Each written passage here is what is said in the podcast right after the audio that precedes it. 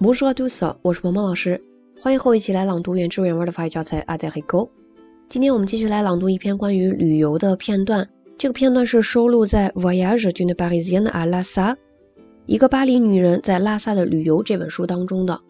作者在拉萨期间正好赶上了新年这个特殊的时期，从西藏各地赶来的人在这里集会，眼前茫茫人海，但是作者却找不到一个落脚之处。他把当时的心情和处境写了下来。那接下来我来示范常速朗读的版本，请你打开手机页面上的文字稿，跟着老师一起来大声朗读。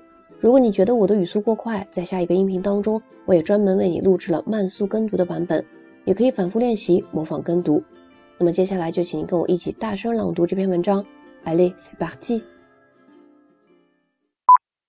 Comme d'ordinaire, les réjouissances du Nouvel An avaient attiré à Lhasa une foule nombreuse venue de toutes les parties du Tibet. Les auberges étaient pleines, tous ceux qui disposaient d'une chambre ou d'un abri quelconque l'avaient loué. Les voyageurs couchaient dans les écuries et campaient dans les cours.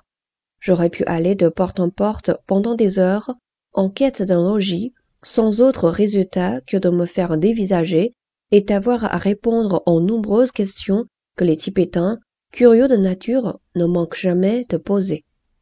Cet ennui, ce danger me fut épargné. 今天这篇文章我们就读到这里。那如果你想获得这篇文章的翻译和语调标注的版本，或者想要跟着老师一起来共读《阿黛黑沟》，那可以添加鹏鹏老师的微信，在你手机文字稿的最下方就能找到我的微信了。也欢迎你来关注我们的公众号“法语新物种”，获取更多优质的学习资源。Voilà, ce sera tout pour aujourd'hui. À la prochaine.